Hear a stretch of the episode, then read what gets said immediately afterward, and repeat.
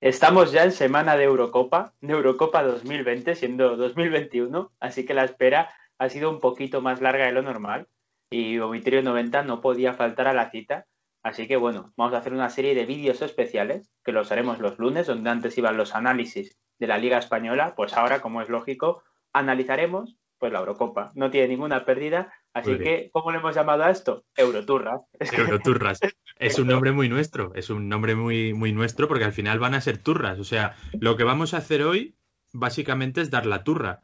No venimos a, a dar a dar una información de, yo qué sé, hoy os vamos a descubrir en la Eurocopa del 64 cómo se llamaba el abuelo de no sé quién. Eso ya lo hicimos con una Emery, eh, pero hoy lo que vamos a hacer es hacer una predicción y aprovechar para, pues oye, hablar de las sensaciones que tenemos un poco de, de cada equipo, ¿no? Así que va a estar bien. Va a ser raro. Aún así, yo creo que de este vídeo al que titularemos Hacemos las predicciones de la Eurocopa 2020-2021. Está feo decirlo, pero quizás lo más importante no es eso, sino más o menos cuál es nuestra opinión sobre ciertos equipos, cuáles pueden ser las sensaciones, porque luego, sobre todo a un partido, las cosas pueden cambiar muchísimo. Y, Antes de, enfangarnos, eh, ¿cómo, la vas a, ¿cómo la vas a llamar tú? O sea, ¿Eurocopa 2020 o Eurocopa 2021? Es que ahora, sinceramente, para mirar los grupos, porque no me los sé de memoria e, ir haciendo el cuadro, porque aunque nosotros no vamos a empezar a decir, grupo A clasifica tal equipo y tal equipo.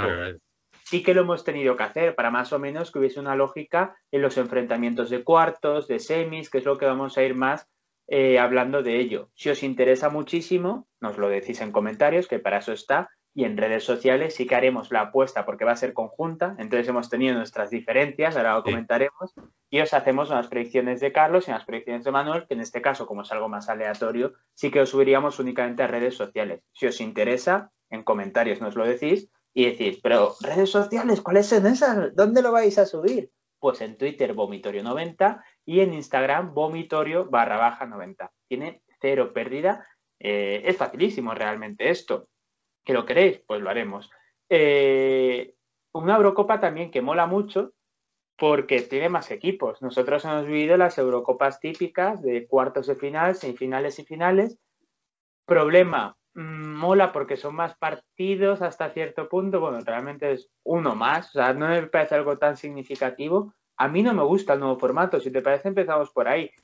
Eh, bueno, pero es que no has contestado mi pregunta. O sea, yo te he preguntado, ¿la vas a llamar Eurocopa 2020 o 2021? Pues y te has puesto a hablar de que las redes sociales somos vomitorio 90. O sea, no me has contestado. O sea, yo flipo.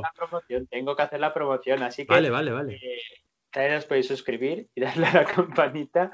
Y ahora te contesto.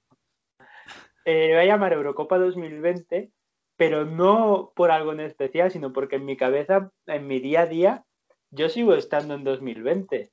O sea, todavía pues tengo que hacer el... Y estamos ya en junio. O sea, nunca me había pasado a, estas alturas. A mí me parece absurdo porque, o sea, oficialmente se va a llamar Eurocopa 2020. Entiendo que por tema marketing, porque la marca estaba registrada, Eurocopa 2020, tal.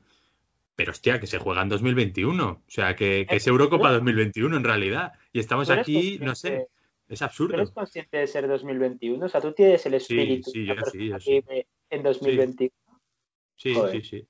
¿Y a ti te costaba, cuando eras pequeño, o sea, tenías que poner encima de la libreta la fecha?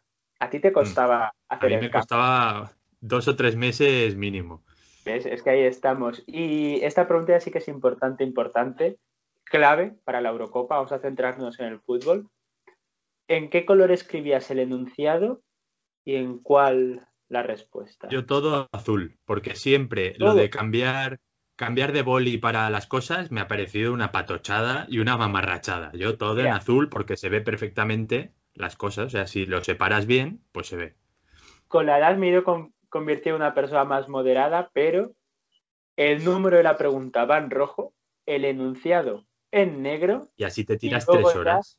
A ver, luego lo dejé de hacer por eso, porque dejaban 10 minutos para, va, venga, es lo que os da tiempo a hacer los deberes. Y decía, por mis cojones que lo acabo aquí. Entonces, pues desarrollé mi letra de persona con una discapacidad severa. Sí, sí, tu letra es para verla, eh, es para verla. Pues todo eso viene de ahí. Y por cierto, este es un consejo de Monitorio 90, no escribáis en rojo, chavales, porque cansa más a la vista y luego para apuntes y todo vais a cansar más de estudiar, os va a doler la cabeza, es muchísimo peor. Así que en azul o en negro. Esto es muy importante, este va a ser mi consejo y hasta aquí las predicciones de la Eurocopa vamos a ir cerrando. Pues oye, ya has hecho más por la educación que el, que el ministro de Educación de nuestro país. el de universidades. El de universidades, perdón, sí. también es un señor. Es que, se llama como tú, de hecho, se llama, se, llama igual que tú. O sea, podría ser un sucedáneo de él y ahora están cambiando el gobierno, así que lo suyo sería que me pusieran a mí de ministro. Creo que sería la decisión definitiva para España. ¿Te has fijado que todavía no hemos empezado a hablar nada, nada de fútbol?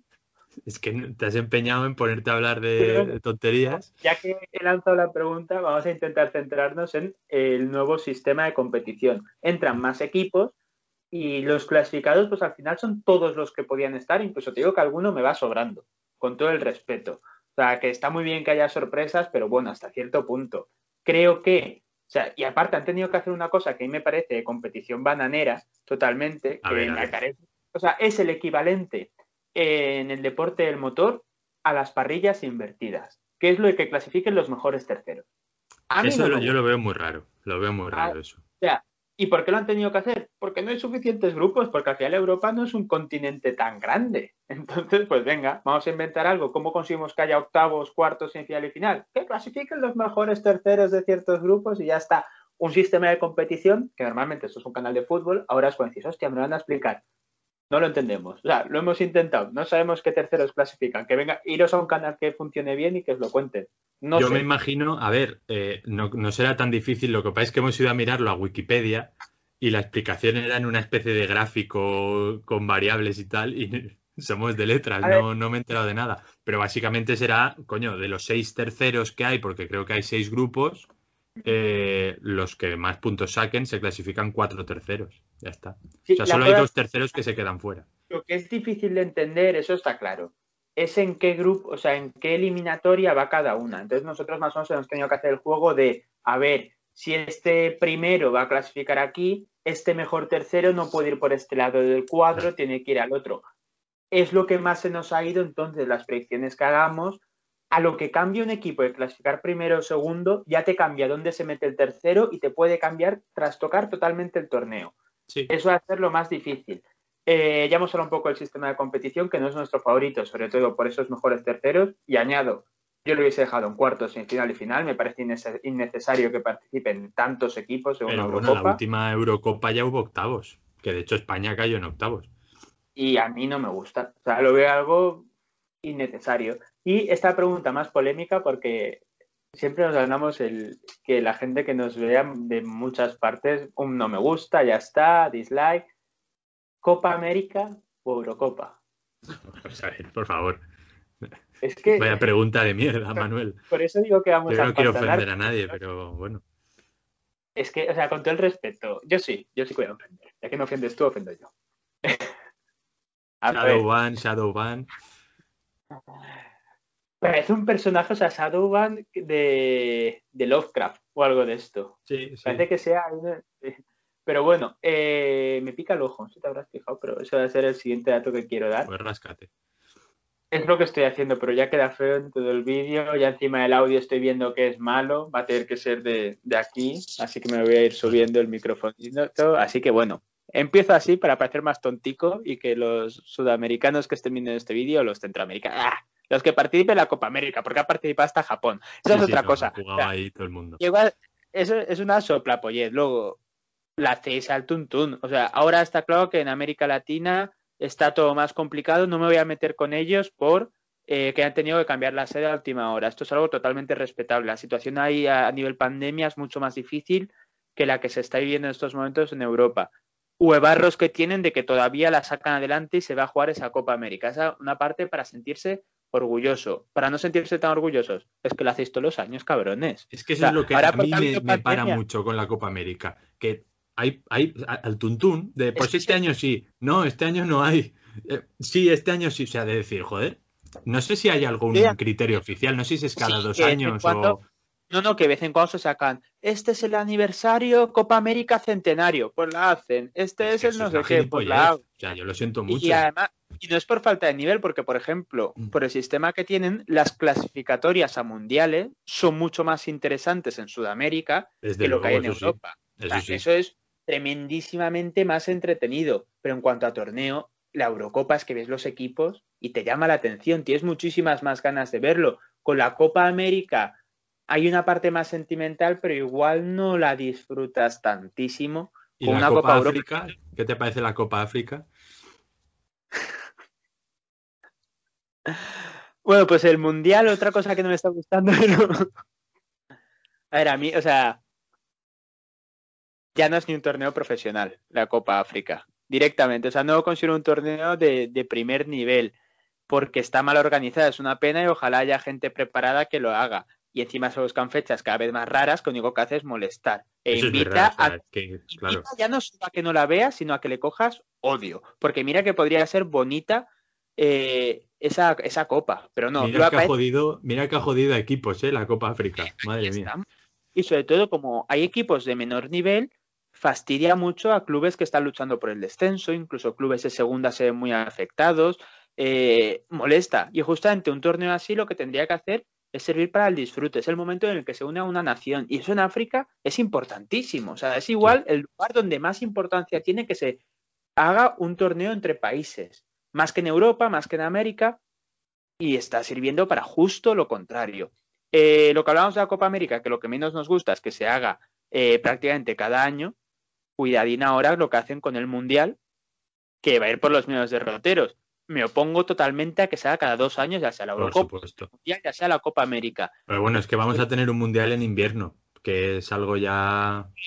Mira, yo que soy un enfermo, eh, Vomitorio 90 es un enfermo porque lo hemos hablado muchas veces, que es de las cosas que más nos gustan en el fútbol, es un mundial. Ya no solo de apoyar a nuestra selección, sino en sí el, el fenómeno mundial. Yo apoyaría eh, un apagón informativo o que no se siguiera, incluso esto. Pero eso decirlo es muy fácil, eh, porque nosotros mismos ahora mismo podemos decir, no, mira, ese mundial yo paso de seguirlo, porque no estoy de acuerdo con las prácticas que han hecho para construir los estadios, con la muerte de un montón de obreros, con el hecho de que se hayan llevado un torneo así a un país, eh, pues bueno, eh, donde no se respetan los derechos humanos y tal. Pero a la hora de la verdad, joder, al final lo vas a ver. Igual que hemos visto la Supercopa en Arabia, igual que, o sea, al final todos caemos. ¿Y la culpa es nuestra? No. La culpa no es de, es que la culpa es de los espectadores por verlo. No, no. no la culpa no. Parte sí, ¿no? O sea, al final, eh, un tío cuando llega de trabajar de su casa o llega de hacer lo que sea o ha tenido un mal día, lo que sea, puede ver la Supercopa. O sea, ¿a santo de qué va a tener que decir? No, no, se juega en Arabia y mis principios tus principios están muy bien, pero tú puedes hacer lo que quieras. El problema es que haya mandatarios directivos que se lleven lo que a ti te gusta, lo que a la gente le gusta, se lo lleven, se lo apropien y hagan de ello lo que sea. Entonces, yo no voy a criticar a la gente que siga a tope el Mundial de Qatar. O sea, ¿santo de qué? La gente que haga lo que quiere y que vea lo que quiera. Eh, la culpa la tienen otros. ¿Hablamos de la Eurocopa o...? Nada, estaba de acuerdo con todo lo que has dicho. Eh, sí que es cierto que, o sea, tú imagínate que llega el momento del mundial. Es más fácil no seguirlo si tus colegas se plantan todos y dicen, no lo sigo. Pero tú imagínate, es que el fútbol es, social. Si tú dices, no, yo no voy a ver el mundial de Qatar por principios, llegas al bar y tu grupo entero comentando el México-Uruguay.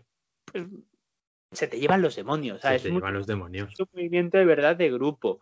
Eh, a eso es a lo que yo iba. Pero bueno, sí, vamos a hablar de, ese torneo de, la Eurocopa que me han dicho que se juega ya. Empieza este viernes, vaya. Eh, y vamos a empezar por España, porque hay noticias frescas. Es que, claro, o sea, todo eh, lo que. Mira que dijimos que no convocaseis a Busquets, ¿eh? Mira que lo avisamos. Esto nosotros avisamos. Esto no hubiese pasado.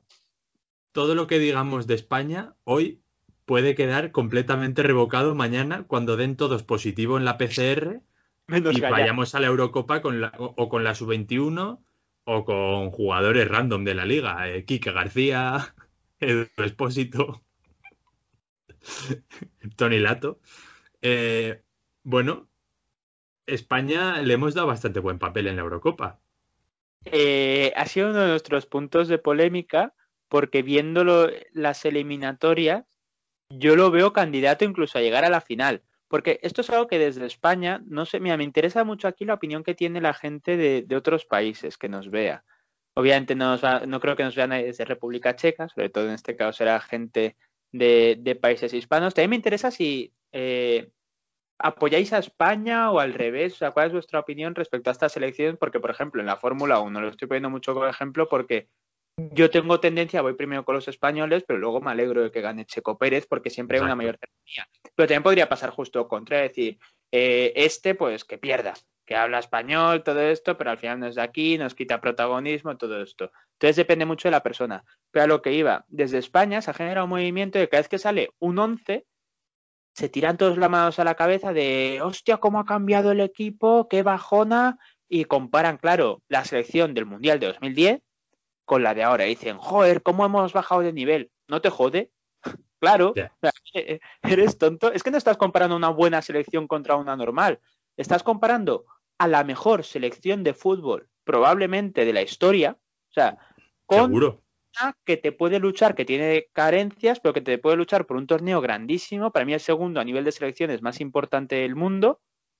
Y te puede clasificar perfectamente a semifinales o a final que no te va a ganar una Eurocopa Mundial Eurocopa haciendo el mejor juego que se ha visto en un torneo de selecciones. Pues no, pero es que eso no va a volver a pasarte igual en la vida. Es que se ha visto con Francia la superioridad que tiene desde hace un lustro.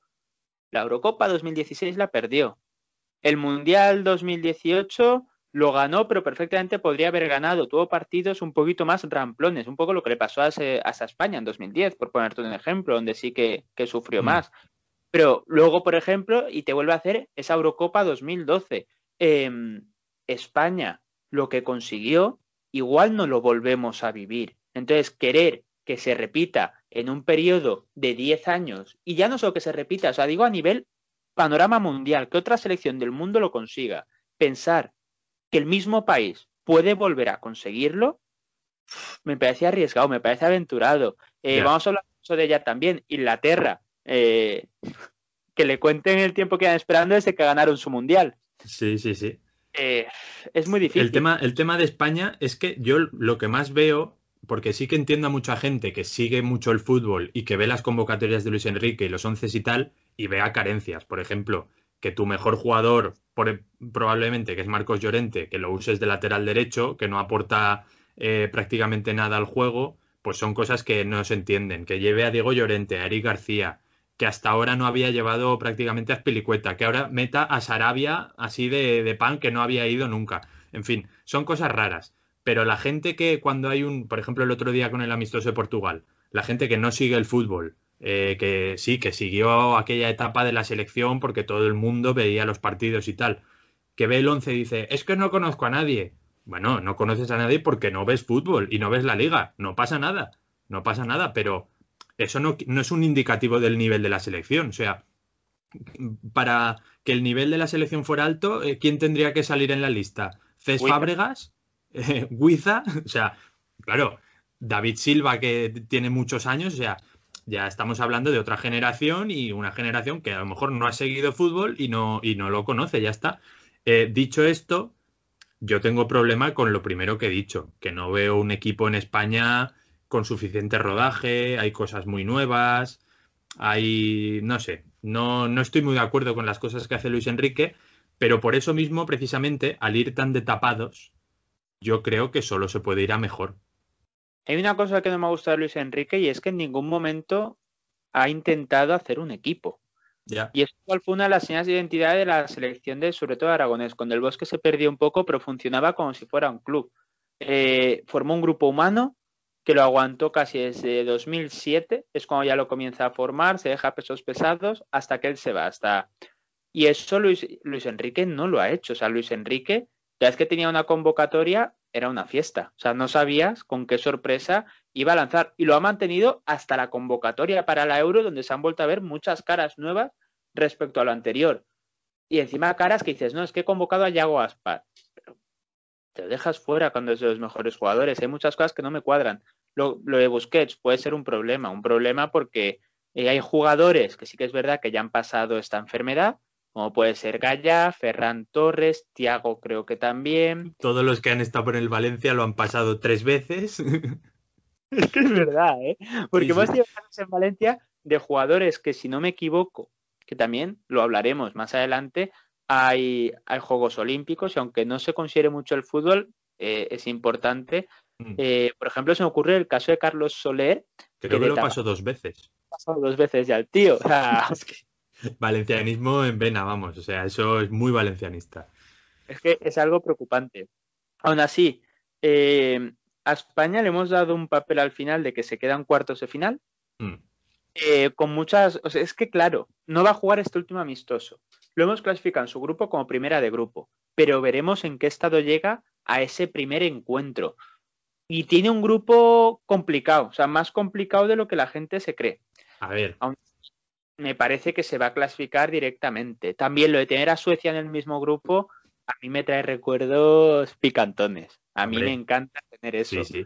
Yo tengo eh, una cosa, tiene un grupo más difícil de lo que parece, pero creo que eso es algo positivo. Yo prefiero tener una Suecia, que es un equipo con buenos jugadores, una Polonia, que al final todo el mundo va a decir, hostia, Lewandowski, buah, nos va a reventar. Prefiero que haya esa tensión a jugar contra Marruecos, tal que luego son equipos que te causan un montón de problemas, el típico partido que está cerrado, que no sabes qué hacer, que te pillan una contra y de Gea se la come, o sea, prefiero que haya partidos con rivales, no rivales que sean cocos, pero rivales que estén más rodados y que sean buenos equipos para que España dé el mejor nivel.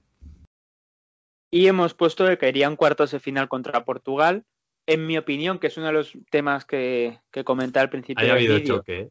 Eh, veo choque porque Portugal es una selección que en todos los torneos que España ha ganado prácticamente la hemos tenido de por medio y ha jugado mejor, sobre todo en esa Eurocopa 2012, creo que porque al final el Mundial 2010 fue más un aguante, pero sobre todo en 2012 lo justo, si no hubiese habido tanda de penaltis, es que hubiesen pasado los portugueses, en mi opinión. Hicieron mejor partido. Sí, hicieron mejor partido. Eh, y se merecieron la, la victoria. Entonces como que da la sensación de, pues mira, ha llegado papá a casa, pues vamos a volver a ganar. Justamente el relato puede ser el contrario. También le pega a Portugal caer en fase de grupos después de ganar, que es algo que no hemos comentado y al fin le hemos metido en, unas semifinales. Que Portugal está en el grupo de la muerte, ¿eh? con Francia y Alemania. Muerte que lo hemos hecho algo muy raro porque eh, es otro de los puntos que hemos...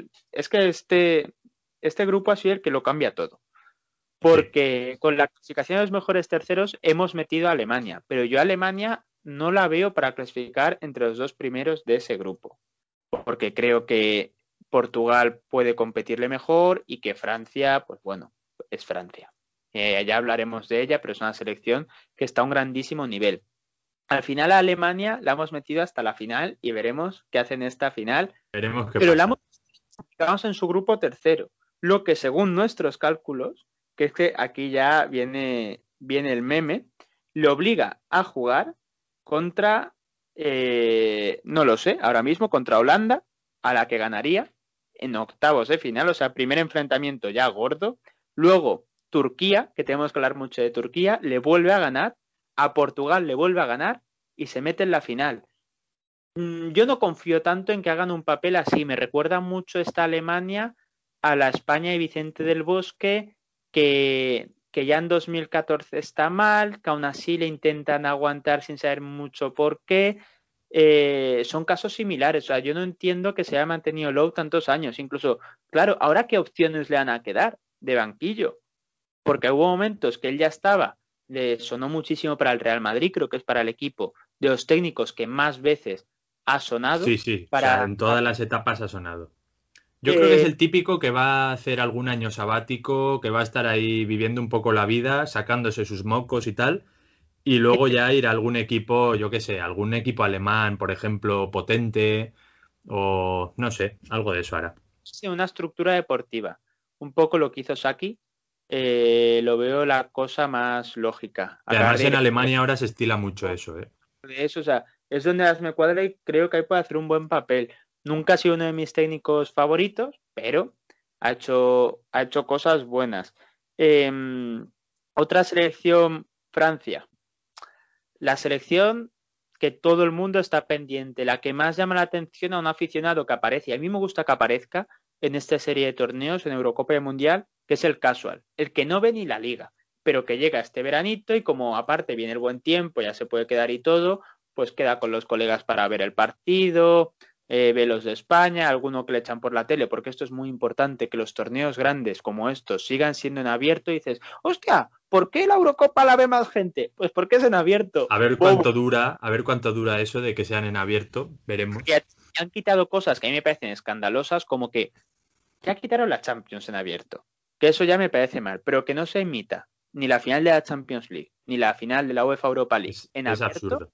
es que me parece algo muy absurdo porque aparte el gobierno en España, eh, y se ha visto por ejemplo con el Gran Premio de España, tanto en motociclismo como en, en Fórmula 1, tiene la potestad para declararlo de bien de interés público y obligar a que se hagan abiertos, que es lo que pasa, por ejemplo, con, el Mundial, por eso se emiten mm. todos los partidos, o con la Eurocopa, por eso se emiten todos los partidos de España. me acuerdo que lo vimos en, Derecho de la Comunicación, en la carrera de periodismo. Y todavía nos acordamos, lo que demuestra que fuimos unos estupendos. Yo solo me acuerdo de esa, de esa línea del libro, o sea, no, no me preguntes más. Porque nombraba dijimos, hostia, fútbol. fútbol. hostia, Fórmula 1, ¿sabes? Pues así. Un libro bastante duro, ¿eh? Porque tengo, tendencia a golpearme. No, no, no duro del contenido, sino de gramaje. ah, bueno, que, te das golpes con el libro, bueno. A ver, es algo que hemos trabajado bastante. Sí, hemos trabajado, hemos trabajado. De los libros con mi cabeza, que esto nos da para, para otro vídeo. Eh, pero bueno, se nos está alargando, pero es que hay muchas cosas importantes. Sí, pero este, te pones a hablar de mierdas y. A ver, Italia, Italia, otro equipo. Francia. Vale, Francia. Vamos a cargar. Esto es muy importante. Eh, es que tiene un equipazo, las cosas como son. Ya no solo arriba, que es lo más llamativo, sino que también es la mejor selección a nivel defensivo. Encima llega Benzema, que era lo que les faltaba. Uno de los mejores jugadores del mundo.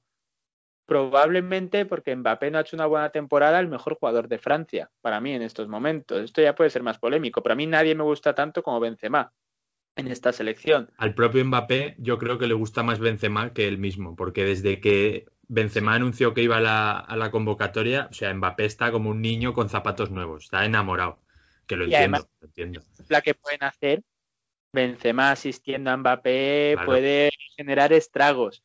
Aún así, nos lo hemos cargado muy pronto. De hecho, ya lo podemos anunciar, equipo de excepción, Francia, porque en cuartos de final se va a encontrar con la pérfida Albion, con Inglaterra y se la va. Es que, claro, no sé si diría decepción, porque no creo que Francia vaya a ser el típico equipo de ¡buah! Se los han cargado en fase de grupos, qué fracaso, qué desastre, se han peleado todos. Eso puede ser. Eh, pero es que si hay un cruce con Inglaterra, que es lo que nos ha salido a nosotros en nuestra predicción, Ve ahí a Inglaterra con lo típico de, Buah, este va a ser nuestro torneo. Aparte hay muchos partidos en Wembley, la final es en Wembley. O sea, veo a Inglaterra muy, muy engorilada, ¿no? Eh, aunque un tío como Rashford, por ejemplo, que en este torneo debería ser diferencial, viene físicamente bastante mermado, yo creo que tienen un equipo de, vamos, un equipo de FIFA auténtico y creo que los jugadores están son quizá demasiado jóvenes, pero tienen esa juventud con desparpajo, con muchos con experiencia ya en, altos partidos, ¿no? Mason Mount viene de dar un pase de locos en esa final de la Champions League, o sea, tiene jugadores que ya saben lo que es competir a estos niveles, tienen el precedente de las semifinales del Mundial. Eh, que sí que es cierto que tuvieron un camino fácil y no sé qué, pero oye, semifinalistas del Mundial. No sé si van a ganar este torneo, ahora veremos, que hemos puesto en la predicción, pero creo que van a llegar lejos y creo que en ese enfrentamiento con Francia pueden dar la sorpresa, porque todo el mundo va a decir Francia, Francia, Francia, y lo entiendo porque es un equipazo, pero es que Inglaterra, cuidado. Tiene mucha más lógica, porque Francia a nivel defensivo es infinitamente mejor que Inglaterra. Eh, son dos equipos que tienen eh, de tres cuartos para arriba un auténtico equipazo, que disfrutan con espacios, que tienen que ir al ataque. Inglaterra, para ganar a Francia, le tiene que plantear un partido diametralmente opuesto. Si esto va a ir al choque de a ver quién consigue tener más ocasiones y más contras, pues lo lógico sería que gane Francia. Eh, si tuviese que apostar mi dinero, diría que pasa Francia. Pero como esto es gratis, pues decimos. como eres gafe, como eres gafe, además, o sea, yo, o sea, si apostaras tu dinero, perderías seguro. Eh, pero yo creo que además que un Inglaterra-Francia en cuartos, por ejemplo, sería un partido de esos que, ¡buah! Tal, tal, y luego sería un coñazo, un partido infumable, que no hay ni una ocasión, que Mbappé no aparece, no la toca, Mason Mount tropezándose por el campo, sería ese partido. Y misteriosamente ganaría Inglaterra. Y antes de comentar esta final, porque hay una eliminatoria, por cierto, a Inglaterra la hemos metido como segunda en su grupo, mm. porque eh, también está en ese grupo Croacia, que es la que pasaría como primera. Consideramos que Croacia puede quedar primera, aunque ya no tiene tan buena selección, Inglaterra es infinitamente mejor, porque hay otro factor. Escocia está en ese grupo. Entonces, Inglaterra tiene que tener, aunque llega a una final, su dosis de pecheo.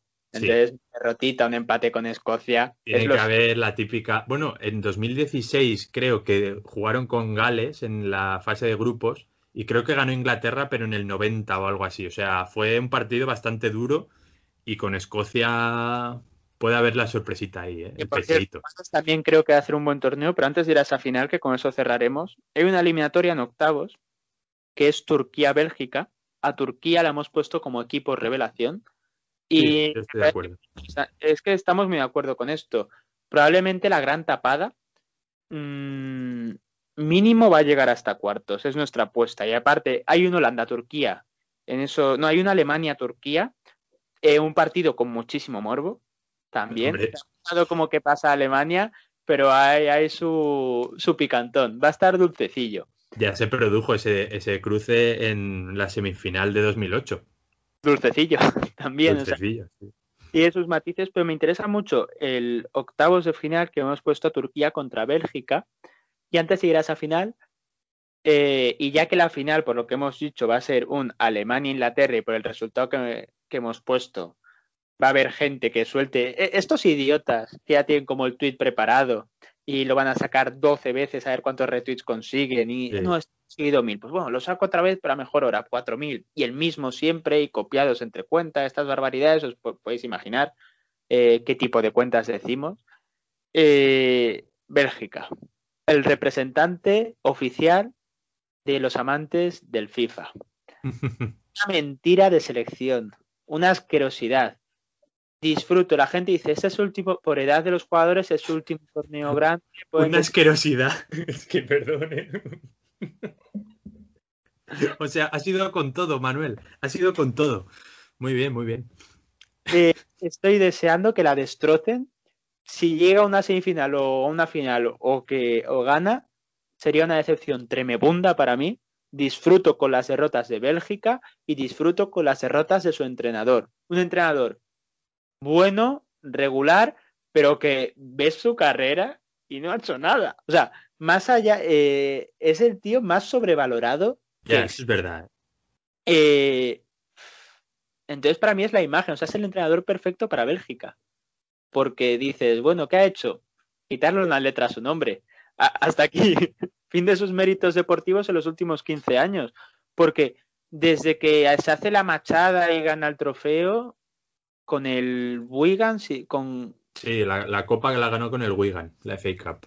Que ese año desciende, si no me equivoco. Desciende, sí, sí. O sea, mérito a medias, tampoco nos flipemos. A partir de ahí, no hace nada tampoco espectacular. No, se, estampó con el Everton. No se estampó porque al final el Everton, este quien esté, siempre le, ha pasado eso. Creo que sí que clasificó a Europa algún año con el Everton, pero bueno, que se esperaba más. Y ya en Bélgica, pues bueno, oye, pues semifinales del Mundial, en el último Mundial. No me convence y no le veo el recorrido que algunos le ven, que ha sonado para entrenar al Barça, ha sonado para entrenar a la selección española. Me aburre, o sea, no lo quiero. No me parece un mal entrenador, pero no el top que algunos le ven, igual que me pasa con... ¿A Bélgica es una buena selección? Sí, es una selección top, no. Ya está, pesado. Bélgica, el tema es... Eh es un buen equipo, sí, tal. Eh, muchos dicen, quizá es la última oportunidad de esta generación. Pero yo no sé si la última oportunidad de esta generación fue ya en 2018, porque ahora vienen sin Hazard. O sea, Hazard ya se dedicó a la panadería, a comer pasteles y tal, y ya está en otra cosa. Sí que es cierto que De Bruyne a priori viene en su peak, o sea, como uno de los mejores del mundo, aunque ha acabado mal la temporada y se rompió la nariz o le pasó algo de eso en la final de la Champions, veremos. Lukaku sí que viene siendo una bestia y en el Mundial hizo un pedazo de Mundial, Courtois porterazo, pero me falta, eh, bueno, Tilemans, por ejemplo, un jugadorazo en el centro del campo, o sea, eso lo tienen, tienen muy buenos jugadores, pero me falta defensa, o sea, la defensa me parece un poquito porque tuvieron a Alderweireld, a Bertongen, pero esos ya, ya no están. Entonces, no sé. Falta defensa, falta solidez. Y falta ser un equipo. O sea, yo no recuerdo un torneo ni cuando se han clasificado para semis que han dado las... ¿Cuándo te han dado mundial, Sí que, hombre, se cargaron a Brasil, jugaron bien. ¿Te da la sensación de ser un grupo compacto, como ha sido, por ejemplo, esta Francia, como fue la Alemania que ganó, como fue España. Bueno, pero de Francia también se decía, en el propio Mundial, también se decía, no, es que no es un equipo, no tienen química, no juegan bien, ningún partido han demostrado tal. Y sí que daba un poco esa sensación en muchos partidos, en muchas fases, que decías, hostia, estos son jugadores que han soltado aquí y tal, pero tenían un potencial físico sobre todo que era increíble. Es que estoy, cada vez que pienso en la selección de Francia, nos hemos flipado muchísimo con esta final. Eh, Inglaterra-Alemania. Para compensar a los. Es que no quiero decir panenquitas, porque panenca es la hostia. De hecho, si podéis comprarla, pero ya se ha quedado como el término casi con un tono de sí, Ya se ha quedado como un término. Incluso ellos han abrazado el término. O sea. Para compensar a los panenquitas que nos hemos cagado los muertos de Bélgica, pues eh, vamos a darle un poquito de relato y que puedan decirlo de al final, esto es un deporte que juegan 11 contra 11, pero la Frase de, la frase de Lineker. Bobos. Eh, pues gana Alemania el torneo. Le pega muchísimo a Inglaterra esa pecheadita final. Es que es eso, o sea, le pega mucho a Inglaterra hacer el pedazo de torneo. Eh, que haya mucho hype en Inglaterra. Eh, it's coming home, it's coming home. La canción, no sé qué. En Wembley hay muchos partidos. La final es en Wembley pega mucho Inglaterra haciendo un pedazo de torneo, plantándose en la final, que sea la favorita contra Alemania, además de decir, vamos a ganar a los alemanes aquí. Pero es que Alemania está muy, muy tapada, muy tapada, y con motivos. Ah, es que esto es algo que lo podemos comentar en otro vídeo. No me veo a Alemania llegando tan lejos, pero hemos sido gente. Pero has dicho que gana en la predicción. ¿Cómo, cómo lo hemos...? Eh, teníamos dos posibles finales. Sí, teníamos... Porque yo me... Claro. Es que claro, es que hayamos metido a Francia en la otra opción, ¿eh? La final que ha vaticinado Manuel es Inglaterra-España y yo he vaticinado Inglaterra-Alemania. Y hemos decidido haciendo un sorteados. Eh, me he metido a sorteados y ha salido el Inglaterra-Alemania y esta ha sido la predicción puro análisis futbolístico, que al final lo que cambia es el campeón, porque yo ahí hubiese puesto como campeón a Inglaterra, tiene una cosa, casi lo prefiero, porque a mí España me pierde una final contra un equipo, me paso el día triste, me molesta, me voy jodido, pero una final contra Inglaterra o Francia, yo de esa no me recupero. Así que, mira, casi prefiero que España caiga en cuartos o en octavos o en fase de grupos a perder una final contra Francia o contra Inglaterra. Estoy de acuerdo, completamente de acuerdo. Eso yo no lo soporto. Es un, es un mazazo de la hostia. Eh, hasta aquí, un torneo que según nosotros ganaría Alemania, la despedida perfecta de un técnico histórico para ellos que ha ganado y, y bastante, o sea, no se puede decir que haya ganado poquito, ese, ese mundial al final pues es algo único y que muchas, muchas generaciones no van a ver ganar a su país, incluso hay países que nunca jamás van a ganarlo y difícil algunos incluso participar. Entonces, despedida perfecta, veremos qué pasa. Eh, veremos qué pasa con España, qué jugadores acaban formando eh, el plantel, si al final Francia, como hemos vaticinado, se pega el batacazo, si Turquía es la sorpresa, hay muchas cosas que saber. No hemos hablado de Italia, pero también le hemos puesto bastante arriba. También nos da para comentarlo. Demasiado arriba, creo yo. al final, pues con Italia no pasa, pero bueno, porque encima de la Eurocopa les gusta mucho pechear. Sí, sí. Eh, y ya despedimos, Carlos, decirlo, eh, todos los lunes vamos a tener vídeo de la Eurocopa, algún jueves también, porque al final... Turras. Grandísimo, así que hasta aquí la Euroturra, que, que se ha alargado. Ha sido una buena turra. Hasta luego.